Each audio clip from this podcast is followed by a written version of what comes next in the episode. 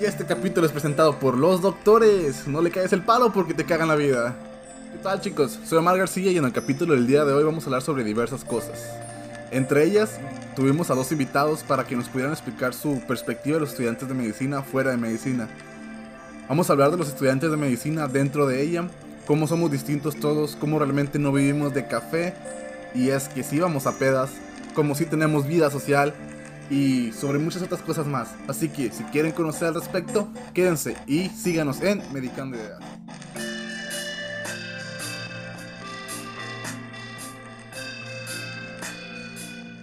Bueno, el día de hoy que estamos tocando el tema de cómo es que la gente percibe a los médicos, nos gustaría empezar hablando un poquito sobre cómo realmente era la medicina en el pasado porque es muy curioso el hecho de que en el pasado a los médicos se les tratara con un estatus social muy grande. se miraba al médico como si fuera un sabio. La gente, lo que decía el médico, confiaban en él y hasta lo utilizaban como una referencia inapelable. No sé qué opinan ustedes.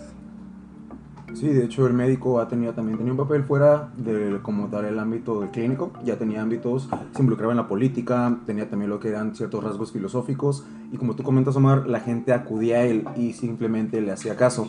Sin embargo, opino yo que la figura del médico ha ido decreciendo, se ha hecho eh, una imagen sucia debido a la corrupción que ha habido en la clínica o más que nada con el acto del médico hacia el paciente. Ángel, ¿tú qué dirías?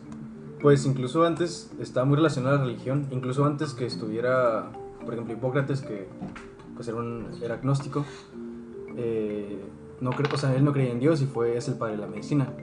Eh, y después de eso, pues ha ido separándose poco a poco, tanto de la religión como de la política, y pues últimamente lo vemos también en, en, tanto en las empresas farmacéuticas como en la medicina, como se ha ido envolviendo también y, y causando esta corrupción que incluso en nuestro país en, México, pues se ve, se ve, muy asociado y ensucia la imagen del médico como tal. Yo creo también que el decrecer del médico se debe a que hoy en día es más importante este estatus económico. Entonces, muchas veces ha habido gente que no ha sabido acatarse, real, tal vez, a, a los principios médicos deontológicos, por decirlo así, o no sé, juramento hipocrático, que ya en otro tema lo tocaríamos que pues ha buscado la manera de sacar dinero teniendo un título médico y pues no se supone que sea la función del médico realmente. Pues eso lo vamos a tocar de hecho en el tema de hoy, eh, como, bueno, en mi opinión yo creo que hay muchas maneras mucho más fáciles de ganar dinero que estudiar medicina. Sí, totalmente. no, no creo que, que, sea la manera más fácil. Para, para, empezar por los años que te lleva y porque no está bien remunerado quedarte con un médico general para pues para que sea suficiente para que puedas vivir de una manera decente. Y, pues lo vamos a tocar con los invitados de hoy. Eh, pues los vamos a presentar. Darío, si te quieres presentar, ¿cuántos años tienes? ¿De qué carrera eres? ¿Tu nombre? Ok, ¿qué tal? Eh, mi nombre es Darío Torres. Tengo 23 años, estudio actualmente negocios internacionales y es un gusto estar aquí con todos ustedes. Bienvenido. Un gusto, bienvenido. Y tenemos a Ángel Navarro también. Ah, ¿qué tal? Un gusto estar aquí. Mi nombre es Ángel Navarro, estudio Derecho, tengo 21 años. Estoy incursionando en proyectos de apoyo a la sociedad y desde hoy el padrino de este nuevo podcast. bienvenido, Ángel. Bienvenido, bienvenido. ¿Para qué los trajimos aquí, Siranda? Pues bueno, el día de hoy vamos a hablar acerca un poco de introducirnos más que nada al proyecto y también hablar un poco sobre lo que es eh, cómo miran al médico, fuera tanto dentro de la carrera como fuera de la carrera, otras carreras. Al estudiante estudiante principalmente. Y pues bueno, comenzamos con una primera pregunta. Ángel, ¿algunos comentarios? Eh, pues primero que nada, a ver, pregunta al aire a cualquiera de los dos. ¿Cómo, si tienen amigos que estudian medicina, cercanos, que los conozcan bien? Sí, me, atrevo a decir que sí los conozco bien. Quizás no tanto como se podría, pero en quizás un 70% son muy cercanos a mí. ¿Y es relación de amigo directamente? Sí, eh, pues comparto apoyos en diferentes proyectos con amigos médicos y he tenido la oportunidad de acercarme con ellos. ¿Y los conocías antes de entrar a la universidad o ya que, que estudiaron medicina? Pues, antes de entrar a la universidad yo también iba en la prepa. Por eso, los conociste este, antes de que ellos entraran. No, uh, pues tengo amigos que los conocí en la prepa, secundaria y ya luego decidieron incursionar a la medicina y amigos que ya mi facultad colinda con la de medicina y ya ahí los fui conociendo. ¿Y a los que conociste antes, ha, ha habido un cambio en, en, su personalidad o en su Pues un poquito más mamadores, para mi gusto, pero... Ok, ok, no, está bien. Sí, se acepta de todo. Pero si- siento que siempre, bueno, la mayoría tuvieron esa inclinación que les gustaba ver sangre, accidentes o la necesidad de ayudar o quizás saber un poquito más del tanto el cuerpo, las cosas que pasan, todo lo que nos rodea. Tratando nuevamente eso que dijiste de mamadores. ¿Crees que hay, bueno, al menos en tus amigos, has identificado como algún patrón de personalidad en ellos? O sea, alguna manera de comportarse contigo, de hablar su carrera. Pues primero que nada que siempre están en exámenes. Ok, Vale, partimos de esa premisa, ¿no? Pero siento que muchas veces ya cuando convives más con ellos, entiendes que no es tanto el, el enfoque que les dan. O sea, que a veces lo agrandan por lo mismo de las redes sociales o entre meme y meme se extiende un poco. ¿Y tú cómo lo ves, Darío?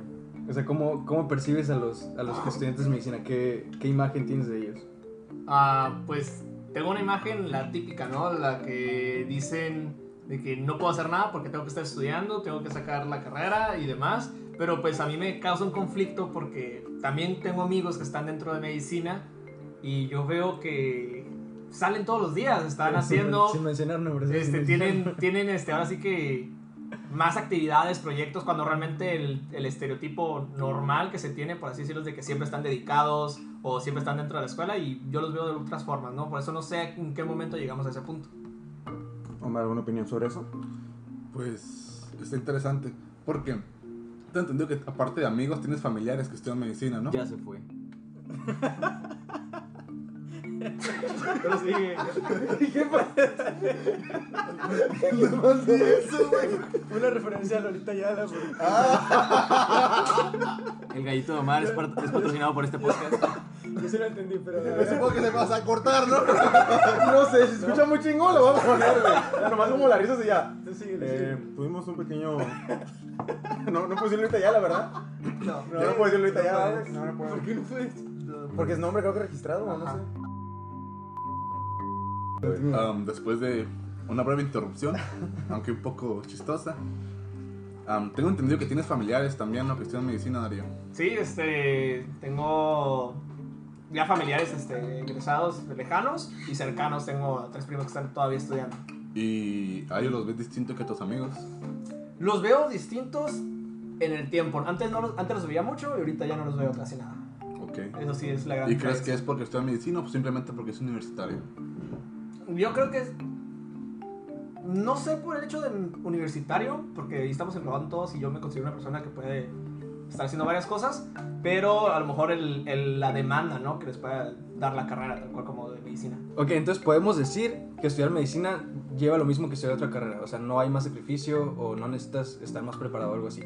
Pues a mi punto de vista, yo lo veo como bajo una misma premisa, todos hacemos este, exámenes, todos vamos a clases, todos tenemos que dedicarle cierto tiempo, todos tenemos que hacer tareas. Bajo esa premisa, pues todas las carreras son iguales, ¿no? Simplemente yo creo el, el área en el que están estudiando puede ser diferente a comparación, no sé, de una, en mi caso, ¿no? Una, una carrera administrativa, pues a lo mejor puede ser mucha teoría. Y en el caso de medicina no tiene que ser una teoría, tiene que ser realmente los hechos, ¿no? Como son, para poder salvar vidas, por así decirlo. Sí, complementando un poco eso, en, en todas tenemos una parte teórica y otra práctica. Y es muy diferente ya cómo nos desarrollamos en la escuela. Que, una, que cierta teoría sea más pesada que otra, ya es mucho como nosotros nos la adaptamos. Si por ejemplo a mí se me da muy bien leer y retengo, se me puede dar un- una medicina, unas leyes o lo que tú gustes. Pero si soy más de ver, me podría inclinar más a los números. Es también que te beneficia a ti. Actualidades. Eh, tomando un punto que mencionó Darío en su opinión, más que nada la idea de que tiene respecto al estudiante de medicina, algo muy interesante es que también se tiene esa idea de que un estudiante de medicina realmente dedica lo que es su vida universitaria simplemente a estudiar y que no tiene, por ejemplo, lo que son las salidas y eso. Y como menciona Darío, conocidos y amigos, pues también salen y eso. Ustedes, una pregunta para ustedes, chicos.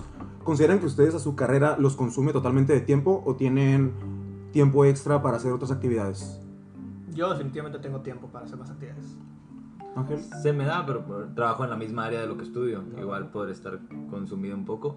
Pero no, la verdad también mi carrera no se me hace tan pesada para limitar mis salidas o mi vida social. Omar, ah, Ángel, ¿ustedes cómo considerarían que la carrera toma su tiempo? ¿Hay buena relación entre ellos o simplemente los consume?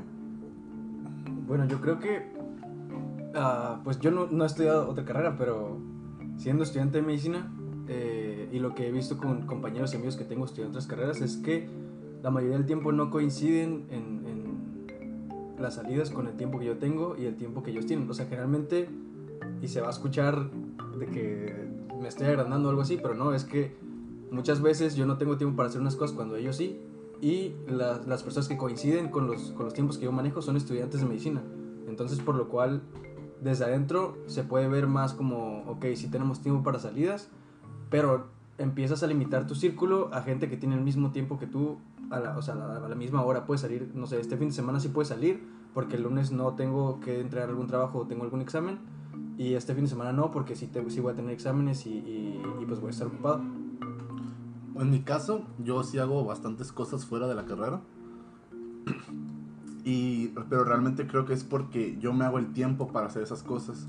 Porque realmente nunca he terminado de estudiar y decir, ya no tengo nada que estudiar. Siempre es como, o sea, tengo cinco materias y a las cinco materias le tengo que meter 10 páginas de Eso sí. lectura diarias.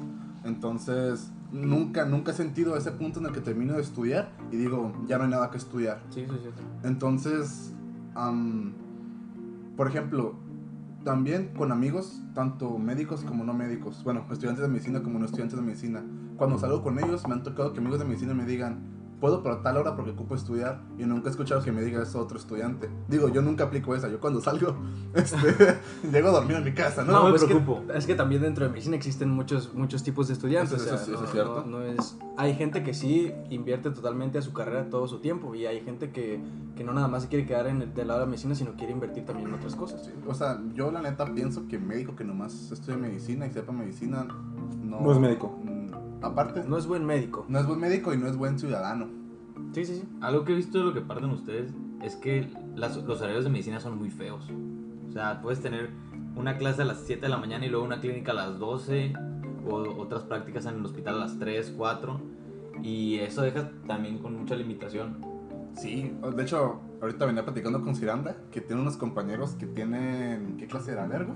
Eh, no, educación quirúrgica, tenían, eh, salían a la madrugada, comenzaban entrando en la noche y su horario de finalizamiento era ya en la madrugada. Una o dos de la mañana salían y pues tenían clases también ese mismo día, pero en la mañana. Desde temprano se levantaban para ir a clases y luego tenían que esperar todo ese lapso de la tarde y después entraban hasta las 10 de la noche. O sea, es un... Es, todo ese tiempo uno se pregunta, ¿qué puedo hacer? O sea, ¿en qué voy a invertir el tiempo? Muchos dirían, no, pues puedes estudiar, pero o sea, también somos... Al final de cuentas somos humanos, pues nos cansamos, tenemos fatiga y todo, y tenemos que también tener en cuenta eso.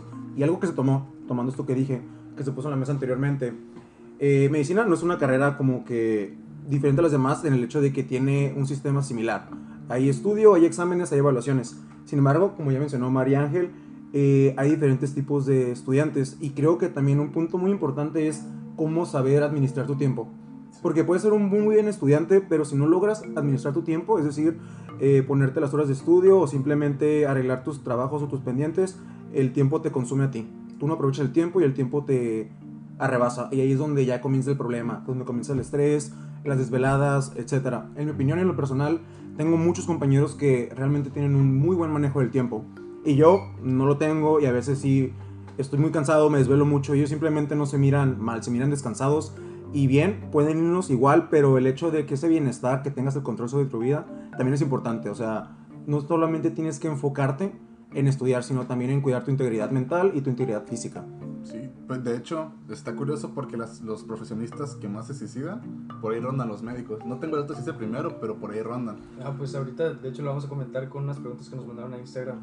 De, si quieres, saca alguna para que lo comentemos. Pues las que más dijeron es que nos sentimos semidioses, que somos narcisistas, que pues nomás nosotros y que nos las pasamos mamando de que estudiamos medicina, que cuando tenemos el, la primera oportunidad decimos estudio medicina, tu carrera no salva vidas, ¿qué estás haciendo de tu vida? Bueno, creo que antes de comentar nosotros esa opinión desde el punto de vista de la carrera, ustedes, nuestros invitados, ¿qué opinan sobre ese tipo de médico? Semidioses. Es que siento que, por ejemplo, en, los- en nuestras carreras que son administrativas, el error te quita en muchos casos dinero, un contrato o algo así, de, tú, tú como profesionista. Ok.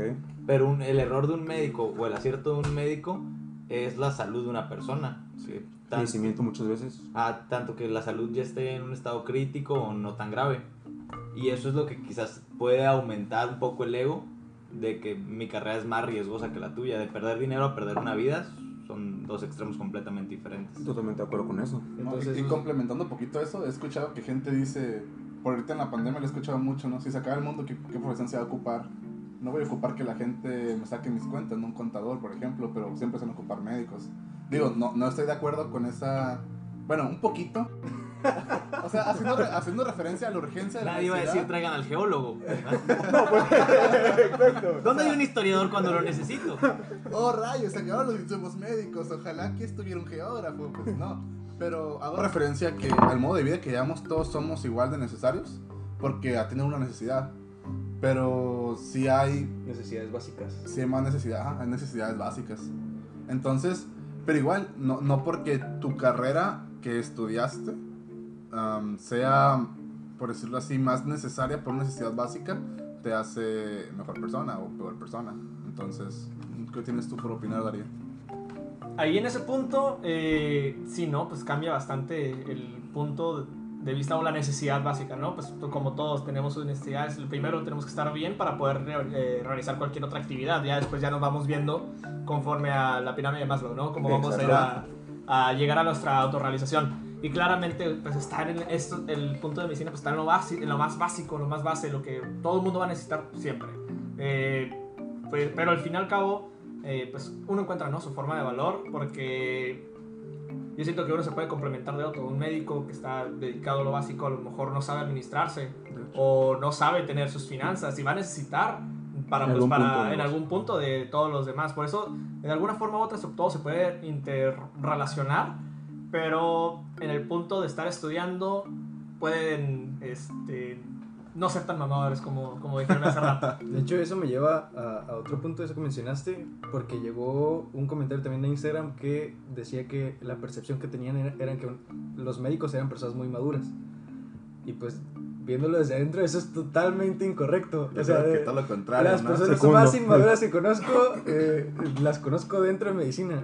Y, y creo que eso también se puede deber a que, como pasamos más tiempo en la escuela, es una carrera más larga. Eh, eh, Eso es, eso es un, un hecho, o sea, eso no, lo es- no es Subjetivo, subjetivo. eso Eso, es- eso no es subjetivo. Son, son siete años de carrera, por lo menos en UABC. En- no voy a mencionar eso Chicago porque pues ya es otra cosa y no queremos tirar hate. Pero... Harvard. No, no, no, dijimos que no hate, no hate. no Eso, hate. eso lo, eso lo- Queremos crecer, queremos- Xochimilco, lo voy a cortar, güey. No lo cortes, no lo cortes. Amigos de Chicago, bienvenidos al podcast. Se quédense aquí, no pasa nada. Ah, sí, eh, o sea, es, es competencia sana. Sí, claro que No. sí. Igual, si quieren venir con nosotros a hacer un episodio de Chicago contra Warse, bienvenidos. Estaría cool, estaría cool. Ah, bueno, me refiero a que como tenemos más tiempo en la escuela, entonces creo que incluso llega afectarnos un poco en nuestra madurez, que siempre estamos con nuestros colegas, con nuestros compañeros, y no nos dedicamos, por ejemplo, no sé, Darío ya casi se va a graduar, ¿no? Después de 22 años. Darío ya casi se va a graduar, y, y. ¿eh? y Darío va- va a empezar una vida profesional mucho antes que nosotros, o sea que todavía nos faltan por lo menos 3 años. Dice. Eh, Según. No, no, no. Por, por ejemplo, Ángel también ya casi se va a graduar, Ángel Navarro. Eh, Yo soy Ángel Guerrero. Ángel Navarro ya casi se va a graduar también. Entonces, e- esa vida profesional empieza antes y en- entonces puede conocer a alguien, puede formar una familia, puede tener un trabajo, un, un salario y cosas que nosotros no podemos percibir todavía. Nosotros son No. con los libros. Y otra cosa interesante es que ellos pueden empezar a trabajar sin terminar la carrera todavía. Eso, Por eso. ejemplo, gente como diseñador gráficos, tengo amigos que son diseñadores gráficos que uno acá en la carrera y se avientan unos trabajos chingoncísimos y ya están cobrando por lo que están estudiando. O sea, la, el regreso de la inversión que están haciendo en su educación se regresa súper más rápido. Previo a graduarse. No Por ejemplo, Darío, ¿cuántos años tienes trabajando? Desde que entré a la carrera. ¿Ves? O sea, nosotros no podemos trabajar en nuestra área por lo menos. Sí. Es que siento mucho que la percepción de que los vean serios o más mamones es que ustedes, como dicen, en la universidad son otros. Pero cuando están trabajando o haciendo sus prácticas tienen que mantener una postura. Sí, algo que Que eso ya comentamos. es muy diferente a como que yo en el salón aventándole papelitos a mi compañero. Algo que comentamos antes de iniciar era que, por exacto, la personalidad del médico usualmente frente a un paciente era muy frívola. Eh, Técnicamente el médico era razonable y no tenía ninguna emoción ni en sus gestos y eso parte, como lo dice la gente, también es necesario, creo yo, eh, de cierta manera en el trabajo del médico porque usualmente, en mi opinión, las emociones nublan lo que es la razón, muchas veces. Y si el médico se dejara totalmente controlar por las emociones, muchas decisiones podrían poner en riesgo la vida de un paciente. Pues por eso nuestros familiares no pueden ser nuestros pacientes. Exacto, por ejemplo, también como psicólogos, eh, usualmente no se les permite el dar terapia profesional a un familiar o a un conocido por el hecho de que no hay que tener lo que es una relación directa, porque aquí ya la emoción podría superar la razón y aquí ya no es lo que es la integridad profesional del médico psicólogo así, pero es más que nada el riesgo al paciente o a la persona que se le está dando ese servicio. Y profesionalmente también, por ejemplo, en alguna cirugía podemos llegar a hacer cosas que no hubiéramos hecho con un paciente, pues cualquier otro paciente que no fuera, no sé, tu esposa, por decirlo así, Ujú, con ok. tratar de salvarla y puede que eso ponga en riesgo tu integridad profesional y la física de ella. Entonces, so- son cosas de bioética muy, muy heavy, ¿sabes? Entonces está complicado ese tema. Ángel, ¿algo que decir? Ángel Guerrero. Eh, pues, eh, continuando con lo de Instagram, ajá, pues hay otra persona que nos mandó. eh, por lo que he escuchado, la vida de un estudiante de medicina es complicada. Los doctores son groseros con ellos, los tratan con la punta del pie, no comen bien, mucha tarea, muchos exámenes, mucho estrés y que siente que puede le- llegar a desarrollar algún tipo de trastornos por estrés. Eh, ok, me gustaría a mí comenzar opinando un poco en lo personal. Eh, soy, de Valle, soy de Valle de Las Palmas yo, eh, es un contraste la verdad, pero al menos en ciertos puntos... Hasta allá. Hasta allá. Ay, ya. Tres horas por el 2000, señores. No hay vacas ahí. Mi compa vio que atropelló una vaca fuera de cura, ¿eh? No sé. O sea, no sé si ese, ese pedo fue Sí, sí, cierto. sí fue serio. Sí fue, sí fue cierto. Hubo una vaca atropellada en Mario, en Valle. Ese día hicimos carne asada, ¿no? También hay asaltos en Valle. A mí, a mí me toca que me dicen que hay eh, serpientes en el estacionamiento y que se No, meten, carnal. se meten a, a los, a los motores del carro y que es una joda para sacarlos de ahí. O sea, me ha tocado con amigos que, que las dicen. Al lado, de la fruta- al lado de la frutería hay serpientes. Déjame decirte que es un lugar muy padre porque la naturaleza se encuentra con la urbanidad, podemos decirlo así, no sé cómo decirlo. Pero bueno, en Valle los doctores usualmente creo que tenemos de dos, es heterogéneo, porque hay unos doctores que al final de cuentas en Valle, lo que hemos visto, son muy jóvenes. Y nos, y nos hemos dado cuenta que entre más joven el doctor, o al menos tenga una mentalidad más fresca, es mucho más accesible y es menos déspota. A comparación de lo que es un viejo lobo de mar, a como le comentamos a los doctores que ya tienen eh, años trabajando, ejerciendo lo que es también la docencia, usualmente tienden a ser más rígidos frente a sus reglas y también a la forma de tratarnos. Que años de estudiante le tocó ser, pues, este, hacer fila para sacar copias, ¿no? De un libro, en este caso era el Robbins, que es un libro, pues, bastante grueso, ¿no? Sí, sí, sí. Entonces dijo Con que años. enfrente de ella, de él, perdón, estaban dos muchachas de turismo que iban a sacar este, copias también. Y lo cito, ¿eh? Con la, la- el tono que lo dijo. Güey, tengo examen de Ensenada, güey. Entonces el profe dijo, ¿qué pedo? Quítate, lo mismo es importante. Oh, oh. ¿Ok? ¿Sabes? Entonces, y, y dijo palabras feas, ¿eh? Dijo estas parapléjicas mentales y entre otras cosas, ¿no? Ne- Neta, estoy, estoy hablando bonito. Ok, ok. Este, y el profe, entonces, ¿qué pasa si, porque el profe es muy bueno dando clases, y su clase yo le disfruto mucho, pero esos temas, es- esos temas me, me, me, me causan conflicto, esos, esos, Sí, esos te comentarios comprendo. que hace. Entonces, puede haber gente que a lo mejor quiera hacer lo que él hace y que quiera seguirlo y a lo mejor adopte esas conductas. Entonces, a lo mejor eso también es, es alguien grande ya. Entonces, esos modelos a seguir también puede que influyan en cómo el estudiante medicina es mamón. Eh, y sí, eh, con eso que comentas, creo que tenemos que ser críticos al momento de elegir qué cualidades de una persona quisiéramos repetir o al menos representar, porque no, no somos perfectos, creo que nadie en la Tierra es perfecto y todos tenemos defectos y también cualidades, pero a veces tenemos que ser simplemente, ok, esta persona, simplemente su trato hacia los demás no me gusta, no está de acuerdo a mis principios, a mi ética, pero yo sé que la forma en cómo es en el trabajo real- realmente es alguien que yo quiero eh, no ser igual, no ser similar, pero sí tomar ciertos principios y adecuarlos a mí, a mi ideología. Y creo que es importante también entender eso y tener la capacidad de decir, ok, esta persona no me cae bien un 100%, pero en este caso admiro esta parte de él y creo que me puede funcionar para yo crecer como profesionista o para crecer como persona. Sí, pues de todos podemos aprender algo. Siempre está bien gracioso. Un día llegó y nos dijo, ¿quiénes son hijos de médicos? No, pues nadie. Son unos sangre sucia, no sé qué hacen. y todos güey, dame clases. Smuggles. Ok, pues. Y ahora, tocando también un comentario. Bueno, dentro del comentario de Ángel había un punto que realmente nos gustaría tratar de más a fondo en otro episodio de este podcast, dedicando ideas, que sería la salud mental. Si algunos estudiantes de medicina comienzan a desarrollar algún trastorno mental, que, bueno, eh, en lo personal y en mi opinión, sí ha ocurrido, al menos eh, dentro de mi carrera, dentro de mi facultad, sí conozco gente, y en lo personal también, que ha tenido problemas, que ha tenido que recurrir a psicólogo, y no está mal, solamente que hay que entender que sí, la carrera demanda mucho de ti, demanda mucha energía, y no por eh, pedir o recurrir a una ayuda profesional simplemente quiere decir que seas menos capaz que los demás. Simplemente es tu salud, es tener estrategia y ser inteligente para decir, ¿sabes qué? No puedo con todo esto, quiero continuar, así que simplemente voy a ir a pedir, a requerir un apoyo profesional que va a ayudarme. En vez de retrasarme, simplemente me va dar herramientas para poder continuar con esta carrera que a mí yo quiero desarrollar. Pero no sé qué ustedes opinan, eh, Darío, Ángeles o Omar, ¿qué opinan sobre la salud mental?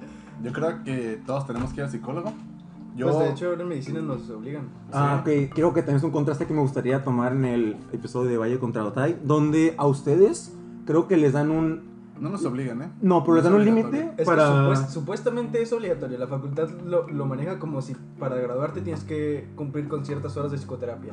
Sí, Ok, pero- En Valle no, pero, tristemente. pero se- según yo, eh, no, no lo han formalizado como tal. O sea, te lo dicen, pero no está formalizado. O sea, si, si tú llegas a décimo semestre para el internado, no, no tienes que tener tus horas. Exacto. Pero como somos de las primeras generaciones en que implementaron eso, pues todavía no tenemos. Ok. No, y el seguro. problema aquí es que se hizo hasta que hubo un problema, ¿no? Estamos es. conscientes, hubo un problema de cierta índole, pues este, un poco delicado, y se dieron cuenta de la necesidad. Y se me hace. Fue repetitivo. O Sí, sea, sí, sí. varios eventos. Y, y lo que, o sea, realmente la facultad es pionera este, en cuestiones de psicología, por obvias razones, ¿no? Es la facultad de medicina y psicología.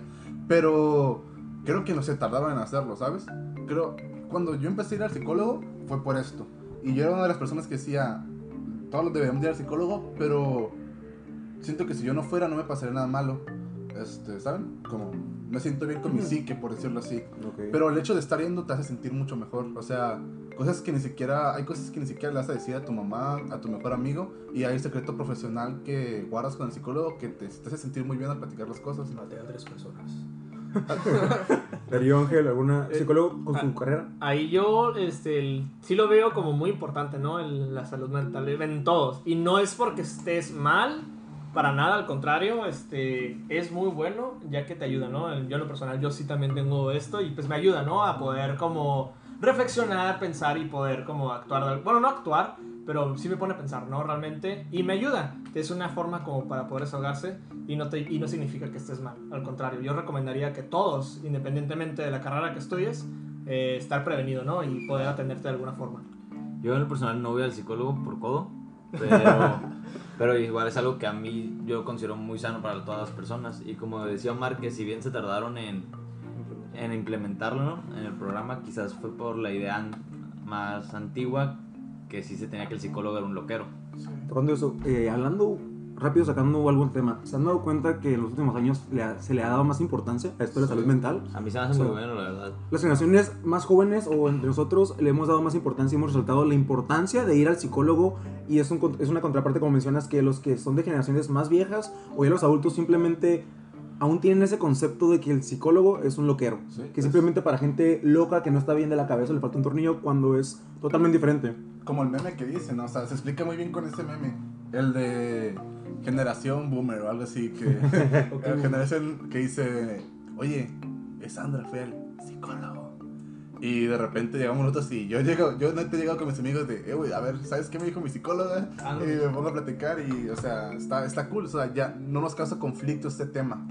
Y Eso es totalmente de nuestra generación. Creo que somos, pues por lo menos hablando de la Facultad de Medicina y por los amigos que tengo en otras carreras, somos una generación mucho más abierta. sí, en cuestión de pensamiento. claro, todo está basado en el círculo que tenemos, ¿no? Porque Sí, no sí, sí. podemos- No Sí. podemos hablar to- en totalidad, pero, pero basado en el círculo que tenemos, pues sí.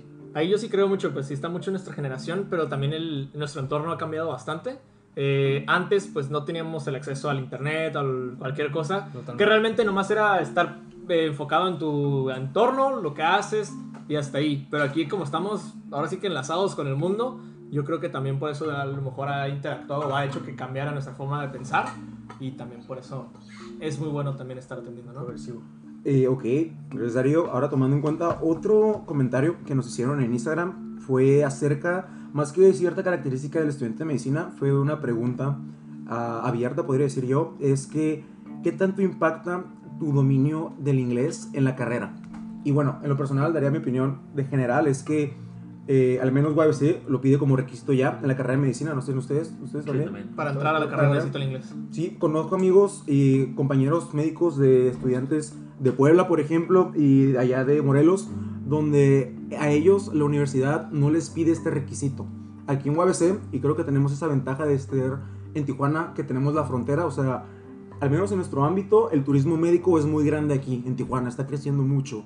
Y realmente muchos clientes, si no me atrevo a decir que más del 50% son o vienen de Estados Unidos, porque aquí es mucho más barato, es más económico y la atención es casi igual a la que dan acá en Estados Unidos, debido a que también allá es un poco más rígido y más siste- sistematizado todo ese sistema de salud.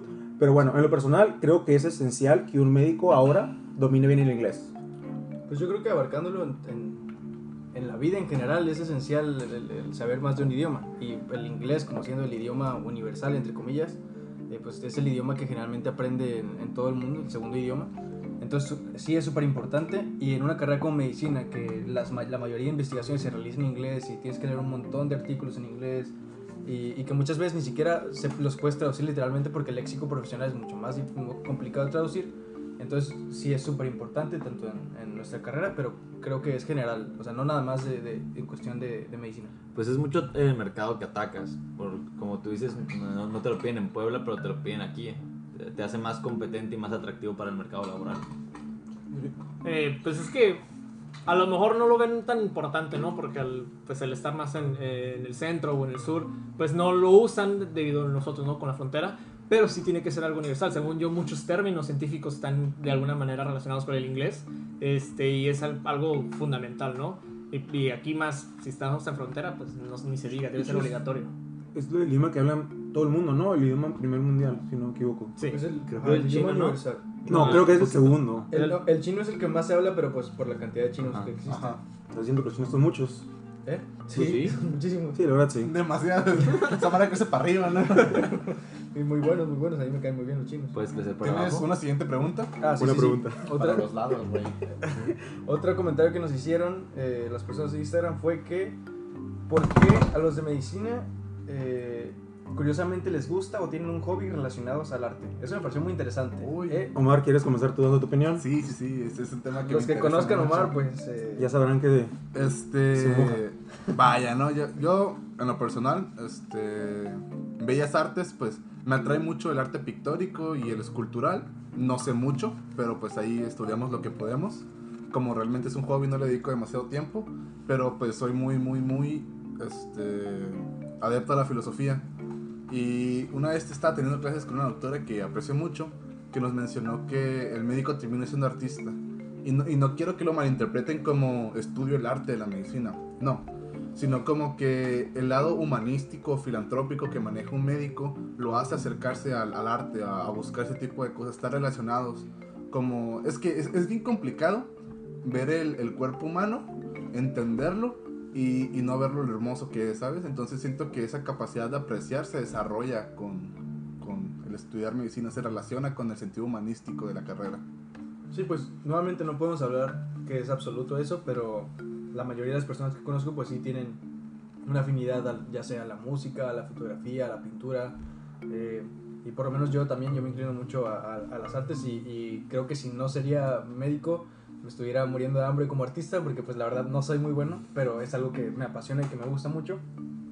Y, y no sé si me lo preguntaron porque lo han visto en mí o porque lo han visto en general en, otros, en otras personas. Entonces, ¿ustedes cómo, cómo lo ven?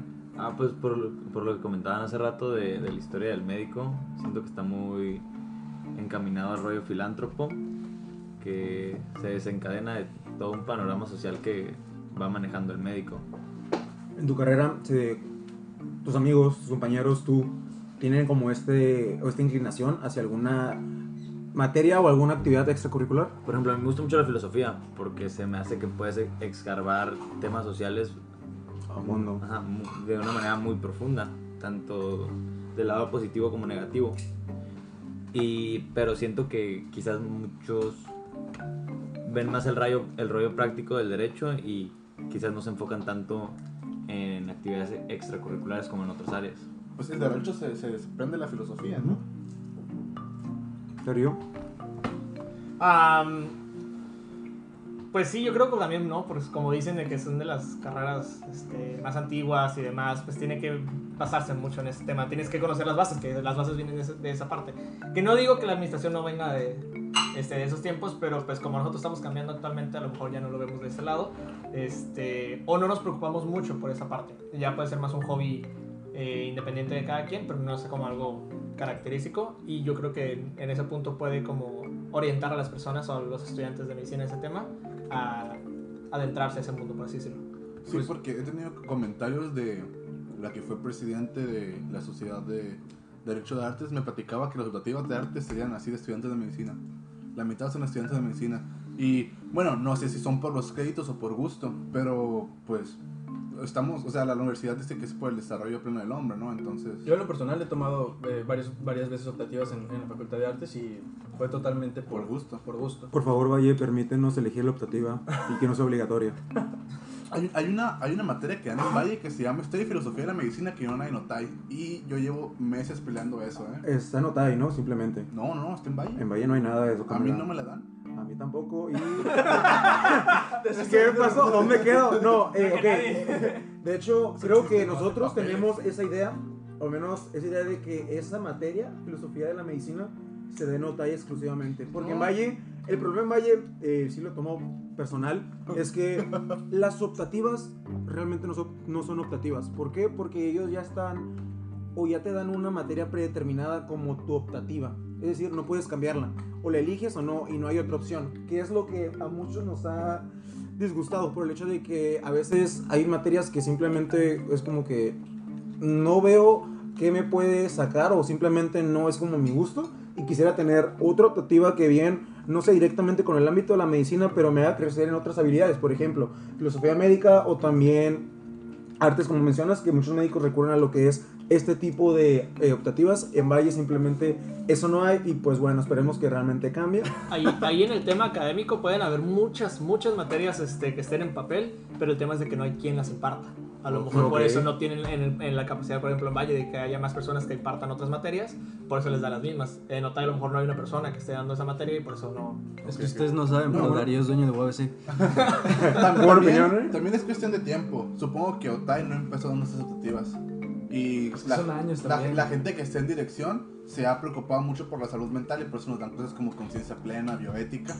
Entonces, Es que Valle está en pañales también. O sea, Valle acaba de empezar. Sí, acabamos de empezar eso pero y luego tiene, ¿no? tiene sus pros también. Y Sí, también- vamos a tocar en otro tema. Con la nueva directora, doctora Magallanes, un saludo. Eh, realmente ha hecho mucho. Es psicóloga y realmente ha comenzado con nuevas implementaciones, nuevos ingresos y la verdad tiene muchos planes que la verdad para Valle vemos un gran futuro. Y aparte eso de la salud mental, teniendo en cuenta que psicóloga simplemente en Valle está comenzando, tiene un auge, pero realmente los alumnos, eh, como estamos muy juntos en un mismo edificio, tanto odontología como enfermería, como médico, simplemente hay una gran comunidad. Y la verdad, y ella está fomentando eso, el compañerismo, que es muy importante ya en futuro profesional, lo que es el famoso o la famosa interdisciplinaria, que creo que en nuestro ámbito es demasiado importante. No, yo, yo siempre que he peleado, porque me he peleado en la facultad, porque, me- o sea, tenía un conflicto que me decían, tú te vas a agarrar optativo de tus facultades para inflar tu promedio. Yo le decía, yo no soy estudiante de la Facultad de Medicina, yo soy estudiante de UABC. Y el lema de la UABC es polarización plena del hombre. Entonces, ¿cómo, cómo quieres que tenga una realización? Teniendo en cuenta que la UABC nos dicen que tenemos que hacer la realización plena del hombre, entonces ¿por qué no me dejan este, realizarme plenamente en mis otros ámbitos? Entonces es una pelea que yo he tenido y que siempre me han bateado y pues ni modo, ¿sabes? O sea, Pues hiciste tu cafecito, eh, tuviste tu café filosófico, ¿no? eh, se, ajá, o sea, está en proceso todavía, se lo dejé a otra persona porque pues, hubo ahí unos conflictos de intereses, pero el, el propósito es que sigue, ¿no? Ah, sí, sí me comentaste. Ajá, entonces, Hablaremos eso después. para los que no sepan, fui presidente de la facultad y intenté hacer ese tipo de cosas, un poquito complicado, pero al parecer este, poquito a poquito se van dando las cosas, ¿no? Entonces, este, para que tengan claro, si algo no les gusta de su facultad, ustedes lo pueden cambiar. Ok, este, pues vamos con la, con la última de Instagram ya para irnos, irnos despidiendo. Eh, Omar. Claro. La última pregunta de Instagram. Le voy a leer literal lo que dice. Ah, y antes de que la leas, pues agradecer también a todas las personas que participaron, porque la neta a mí sí me llegaron un frío de preguntas. Hoy sí, muchas gracias. Este, muchas fueron repetitivas, pero Las reafirmaron tratamos- un punto. Sí, las La idea se mantiene. Entonces, Las tratamos de englobar. gra- gracias por participar antes de que saliera el primer podcast. La verdad nos sentimos bien apoyados. Tenemos ya un poquito más de mil likes en la página Uh. de Facebook. Entonces, este, gracias a todos. Ahí va, ahí Yo sé que la mayoría son amigos, pero pues poco a poquito. No, también hay gente del Perú, también. Saludos hasta el Perú.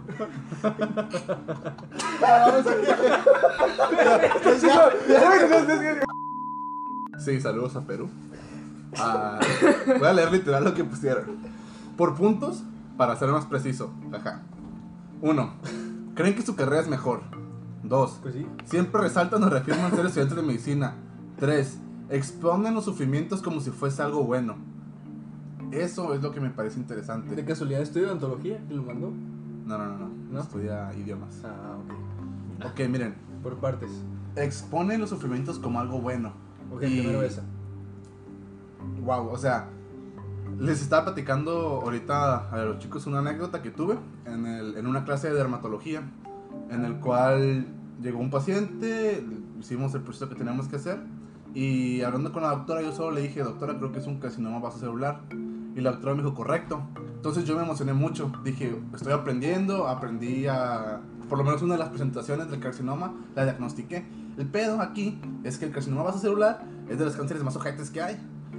Entonces, este, platicando con un amigo que no es médico, yo estaba neta muy, muy feliz. Y me dijo, oye, ¿por qué te estás tan feliz De haber diagnosticado una enfermedad tan ojete. De haber diagnosticado una enfermedad tan fea? O sea, el paciente no está grabando desde hace rato, ¿qué? De eso media hora, güey. No, Ah, no mames. es cierto, continúa, güey. Entonces, al, al platicar con un amigo y decir, diagnostiqué un carcinoma vasocelular, no manches, estoy bien chingón. Que obviamente no, ¿verdad? Pero en el momento lo sientes. Me dijo, güey, este, ese vato va a tener pedos para toda su vida, es de los cánceres más feos que hay. Y yo, sí, y aprendí a diagnosticarlo. Entonces, estuvimos este problema de ven a los médicos como gente bien fría o, o por qué te emocionas porque le está pasando algo malo y es porque estoy aprendiendo. Entonces, a lo mejor, pues sí, por desgracia. el- Un amor a el- tu arte, ¿no? Ah, yo creo que es algo así, O ajá. sea, no es que ames el dolor, sino amas la investigación que todo Y conlleva. también, o sea, exacto, dedicas días a estudiar, pues. Y el hecho de que por fin veas que tu estudio está generando frutos, que tu razonamiento ya está agarrando cierta eh, destreza, o sea, te emociona. Personalmente es como un logro, como decir, ok, realmente está valiendo la pena lo que estoy estudiando. Sí, sí, Pues podría ser equivalente, por ejemplo, Ángel, no sé, ganar un caso y salvar a alguien. No, no Es sé. que conduce que, que tu estudio está llevando a soluciones. Porque al final del día todo lo que hacemos son para solucionar problemáticas. No, y, o sea, y está triste que el individuo ha tenido carcinoma celular, pero a lo mejor voy a saber diagnosticar uno antes con un siguiente paciente que yo tenga y le voy a poder mejorar la vida. Y además, o sea, sí es una noticia triste al final de cuentas. Creo que a cualquier persona, si le diagnostica una enfermedad que eh, no es para nada a la ligera, es importante entender que es mucho mejor que se le haya diagnosticado, pues, porque ¿qué es peor? O sea, estar ciego o el ciego que no quiere ver, al final de cuentas. Sí, sí te entiendo. Tiene clave. No, pues, o sea, también me ha pasado en, en algunas ocasiones que, o sea, que, me, que me ha tocado hacer guardias en algún hospital y, y pues me ha tocado ver o entrar a alguna cirugía y, y yo estoy emocionado dentro de la cirugía porque pues es algo nuevo, es algo que, que te da mucho aprendizaje o, pues muchas veces aprendes mucho más de la práctica que, incluso estando en la escuela bastante tiempo.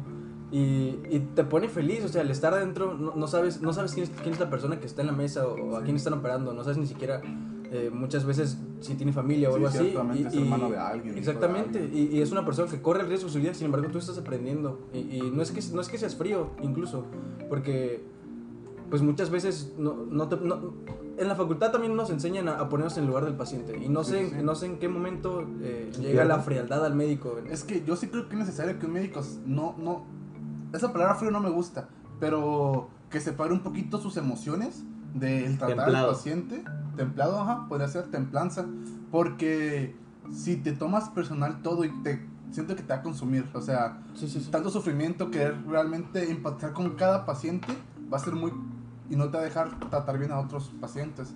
Entonces, siento que es como un mecanismo de defensa, por decirlo así. Digo, perdón si estoy utilizando mal el término, pero algo para defenderte a ti mismo de que no te consumas por, por el sufrimiento de los pacientes. Como bajar tu sensibilidad. Algo así. Sí, sí, sí. Sí, estoy de acuerdo. ¿Tú sí, Y bueno, eh, bueno, al menos también quería comentar algo extra. El sería de que muchas carreras requieren lo que es eh, la actividad práctica para sentar lo que son las raíces de lo teórico, es decir, para poder desarrollar esa técnica, esa destreza. Y creo que en medicina es una de ellas, donde bien el paciente es un paciente, pero no quiero que escuche mal, simplemente es la realidad. Para un estudiante o para una persona que está desarrollando, también el paciente se convierte en conocimiento, porque ningún paciente es normal. Es en su instrumento Al prácticamente. final de cuentas, suena un poco eh, como, vamos a decirlo, grosero si lo decimos instrumento, pero la realidad es que un paciente Es que no te va a enseñar. la palabra, no existe Exacto. la palabra para describirlo. O sea, lo que se asemeja es decir, Yo, un yo instrumento. una vez leí que cuando, por ejemplo, en el internado, ah, le mejoras la vida a un paciente tanto con tu tratamiento como con tu actitud con él, él te paga con aprendizaje.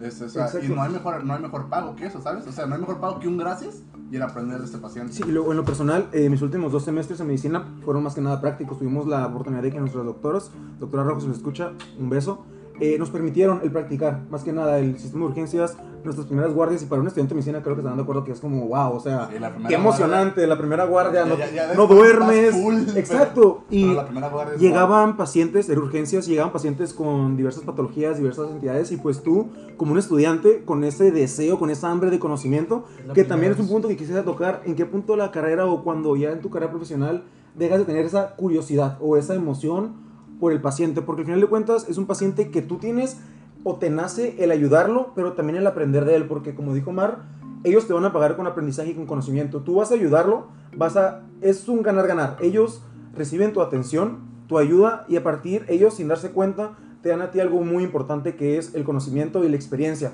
que creo que en cualquier carrera es muy importante la experiencia. Y pues bueno, también fuera de eso, creo que ahora tomando en cuenta la primera o el primer punto que tocaste, Mar, hablando sobre el estudiante de medicina, ¿podrías repetirlo, por favor? Por supuesto que sí. Por su pollo.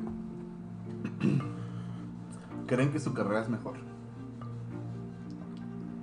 Eh, es que nues- nuestro punto de vista no puede ser muy objetivo que digamos. Porque estamos Ángel. entonces Yo, yo me voy a asociarlo como los equipos de fútbol. Puede que somos el Real Madrid. ¡Arriba la América! Estamos de blanco, papá. Y excluyendo cualquiera que sea tu predilección de equipos, tu equipo, a pesar de que esté mal, a pesar que esté bien, lo vas a amar. Ok, estoy de acuerdo con eso. la camiseta. Ajá, lo vas a querer, tú lo vas a disfrutar y para ti va a ser el mejor equipo. Por ejemplo, la gente que le va al Cruz Azul, que le- les tocó una mala vida, la verdad. Pero, pero, ellos lo aman y para ellos el Cruz Azul es el mejor equipo. Menos- su, dan su vida por ellos. A menos de que seas Villamelón como Darío. Sí, que Darío ya ha ido como a 23 equipos en sus 23 años de vida. Sí, yo lo veo como esa idea de me gusta lo que hago, me pongo la camiseta y por eso yo creo que es lo mejor. ¿Y tú? Darío. Es que es Villamelón. No puedo, no puedo opinar. No, no, no, este, realmente, pues cada quien quiere, ¿no? Este, o cada quien le dedica eh, lo que quiera a su, a su carrera.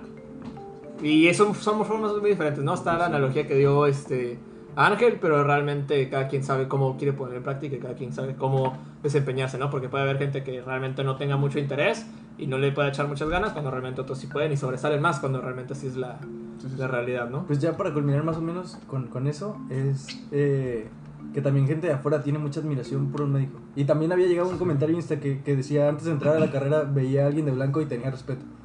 Y ya, pues ahora que entré a la carrera, pues ya no tanto, pero... Ya que conociste a la gente Ah, de ya. blanco, se perdió el respeto, pero. Es que la bata también, la bata es como el uniforme que impone de un médico, es como No, que pues su es que característica. se supone que no, estamos transmitiendo pulcridad, que. Bueno, no sé si está bien dicho pulcridad, pero bueno, Somos pulcros. que somos pulcros. Y o disculpas sea, de nuevo. pu- pureza, tal vez. A, a eso voy, o sea, sí, la imagen que se tiene desde el médico de antaño creo que sí, sí se ha mantenido en cuanto a respeto, pero han cambiado muchas cosas de la percepción de las personas. Entonces, ya para culminar, nos gustaría a los dos invitados que nos dieran sus opiniones, qué les parece el podcast. El primer podcast, de hecho. Ah, pues el concepto se me hace fresco. Yo que tengo un, un gus- un gusto por, por diferente tipo de podcast, no he encontrado uno de medicina. A lo mejor no he buscado tan a fondo quizás. Pero es el concepto que manejan de médicos con externos es muy bueno.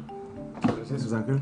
Eh, no, pues yo felicitarlos por el, pues no, pues ser el primer eh, capítulo. Realmente está muy, muy interesante porque sí puedes poner a pensar a gente que de una manera más este, digerible lo que es el tema de la medicina y cómo, también que, cómo viven los sistemas dentro de, ¿no? Para gente de fuera. Perfecto. Pues Sí, sí, sí. gracias por, por acompañarnos. Este, Esperemos tenerlos en un futuro episodio. A ver, un tema, un tema ya más a profundo. sí, que quede claro que Medicando Ideas no patrocina a estos individuos que vinieron aquí hoy a hablar. Eh, les patrocinamos la comida. Aún. ah, sí. Les patrocinamos la comida. Este, ya, ya que Medicando Ideas sea una fábrica transnacional ¿no? de, de podcast, este, ya estaremos hablando de otras cosas. Igual tenemos, vamos a comenzar también con estos episodios. Hablé muy rápido, No, no, no. ¿No? Eh, ok, voy a cortar eso. No, no cortes. Eh, Madres. Vale, madres. No, eh, cualquier estudiante, como pueden ver, hicimos un contraste también de las ideas que se tienen tanto externas como internas de esto de la medicina, de la carrera de medicina.